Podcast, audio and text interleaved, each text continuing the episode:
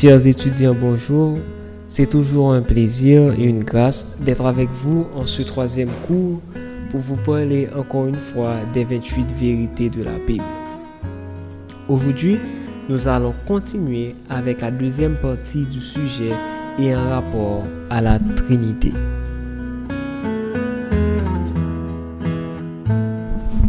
Mais juste avant, couvrons nos têtes pour une courte prière. Dieu de grâce, tes enfants ici présents veulent te connaître, toi le seul vrai Dieu. Daigne dans ton amour infini, tu puisses ouvrir leur cœur pour qu'ils puissent te comprendre et comprendre les plans que tu as pour eux dès la fondation du monde. Qu'il en soit ainsi au nom de Jésus. Amen. Dans la leçon précédente, nous avons parlé des différents noms attribués à Dieu ainsi que leur signification, parmi lesquels nous pouvons citer Elohim, Adonai et le célèbre tétragramme YHWH. Nous avons aussi parlé de certains aspects de sa nature que nous vous invitons à écouter sur la radio Advensat en vue de mieux comprendre le sujet. Et comme promis, aujourd'hui nous allons continuer à parler de la Trinité. Commençons par cette question. N'y a-t-il qu'un seul Dieu? Contrairement aux païens des nations environnantes, Israël croyait en l'existence d'un seul Dieu. Dans le Théonome 6, les versets 4 et 5, il est dit Écoute Israël, l'Éternel notre Dieu est le seul éternel. Nous retrouvons cette même idéologie au sein du Nouveau Testament. Dans Marc 12, le verset 30, il est écrit Tu aimeras le Seigneur ton Dieu de tout ton cœur, de toute ton âme, de toute ta pensée et de toute ta force. Cependant, l'accent mis sur le monothéisme dans le Nouveau et l'Ancien Testament ne contredit en aucune manière la conception chrétienne de la Trinité, Père, Fils, Saint-Esprit. Au contraire, il proclame la non-existence d'un panthéon de divinités variées. Regardons cela de plus près. Dans Genèse 1 le verset 26, il est écrit Faisons l'homme à notre image, non pas à mon image, mais à notre image. Plus loin encore, dans Genèse 3, le verset 22, Voici l'homme est devenu comme l'un de nous. Et le dernier verset que nous allons prendre, c'est Genèse 11, verset 7, où Dieu dit, Allons, descendons. Quand au Nouveau Testament, la première venue du Christ nous offre une vision plus claire de la Trinité. L'évangile de Jean révèle que la divinité consiste en Dieu le Père au chapitre 3, en Dieu le Fils au chapitre 4 et en Dieu le Saint-Esprit au chapitre 5. En somme, une union de trois personnes coéternelle, ayant entre elles une relation unique et mystérieuse. Alors, essayons de nous approcher de chaque être de cette relation mystérieuse. Dieu le Père. Dieu le Père est fréquemment incompris. Comme certains le pensent, c'est le Dieu de l'Ancien Testament, un Dieu de vengeance dont l'attitude se caractérise par la loi du talion, œil pour œil, dent pour dent. Un Dieu tyran, exigeant des œuvres parfaites. Ou un Dieu diamétralement différent du portrait brossé par le Nouveau Testament, celui d'un Dieu tendre nous invitant à tendre l'autre jour et à faire un second mille. Cependant, cette présentation du Dieu le Père n'est décrit dans aucune partie de la Bible. L'Ancien Testament décrit le Père dans les termes suivants. Un Dieu de miséricorde.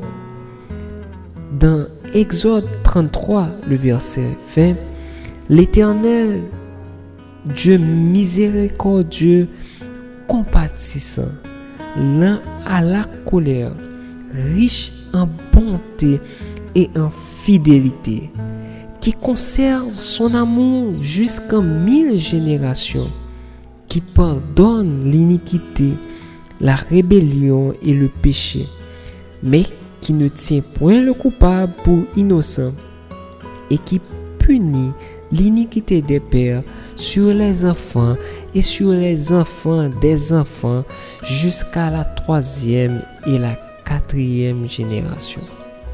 C'est aussi un Dieu qui fait alliance, désirant vivement établir des relations durables. Dieu fit de solennelles alliances avec des gens comme Noé, Moïse, Abraham, Joseph et tant d'autres. Donc, ce Dieu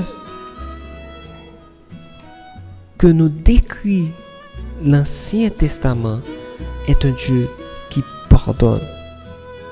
Et cela nous rappelle les paroles du psalmiste David que nous trouvons dans Psaume 51, le verset 3. Ô Dieu, aie pitié de moi dans ta bonté, selon ta grande miséricorde, efface mes transgressions. En somme, nous pouvons dire que le Père, le Dieu le Père éternel, est le Créateur, la source, le soutien et le souverain de toute la création. Il est juste, saint, miséricordieux, compatissant, lent à la colère, riche en bienveillance et en fidélité. Les vertus et les facultés manifestées par le Fils et le Saint-Esprit sont aussi révélatrices du Père.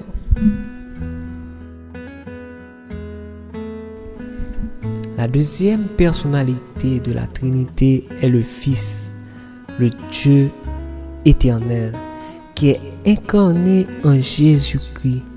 Par lui, tout a été créé. Par lui, le caractère de Dieu est révélé. Le salut de l'humanité est accompli et le monde est jugé. Éternellement et véritablement Dieu, il est aussi devenu véritablement homme en Jésus le Christ. Il a été conçu du Saint-Esprit, né de Marie. Il a vécu et a été soumis à la tentation en tant qu'homme, mais il a donné l'exemple parfait de la justice et de l'amour de Dieu. Par ses miracles, il a montré qu'il avait toute la divine et il fut confirmé qu'il était le Messie promis par Dieu.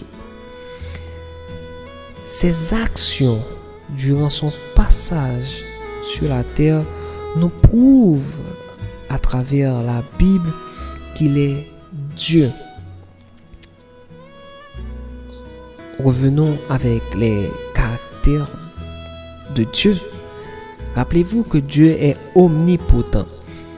Colossiens 2, verset 9 nous dit, quand Jésus habite corporellement la plénitude de la divinité. Donc Jésus a tous les pouvoirs. Il est omniscient. Colossiens 2, le verset 3 nous dit, en lui sont cachés tous les trésors de la sagesse et de la science.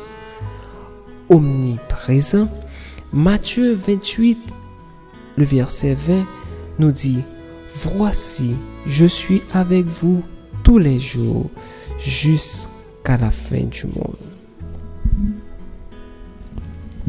La troisième personnalité que nous allons voir est le Saint-Esprit. La Bible révèle que le Saint-Esprit est une personne et non pas une force impersonnelle. Ce que nous lisons dans Acte 15, le verset 28, il a paru bon au Saint-Esprit et à nous. De telles déclarations montrent que les premiers chrétiens le considéraient comme étant une personne. Le Christ aussi parla de lui comme d'une personne à part entière.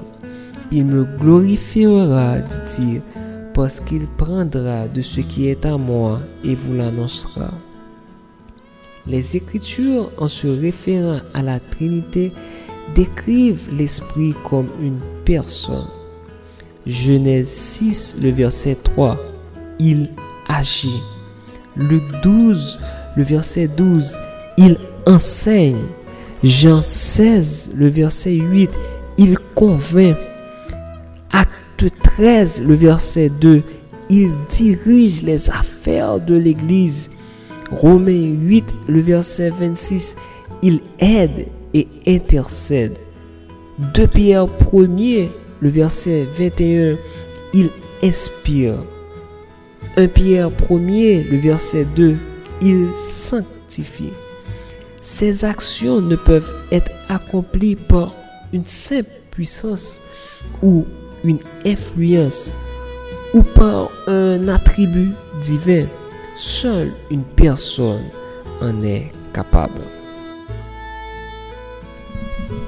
En conclusion, chers étudiants de la Bible, je voudrais vous dire que tout ce que nous venons de dire n'est qu'une parcelle des notions que nous devrions connaître sur la Trinité. Car cette relation qui existe au sein de cette dernière est un mystère qui le restera pour l'éternité. Car nous ne pourrions connaître les profondeurs de Dieu. Sinon, il ne serait plus Dieu. Cependant, je voudrais que vous restez avec cette pensée. L'incarnation a merveilleusement démontré l'esprit de collaboration qui unit les trois personnes de la divinité. Le Père donna son Fils, le Fils se donna lui-même et l'Esprit permet la naissance du Fils.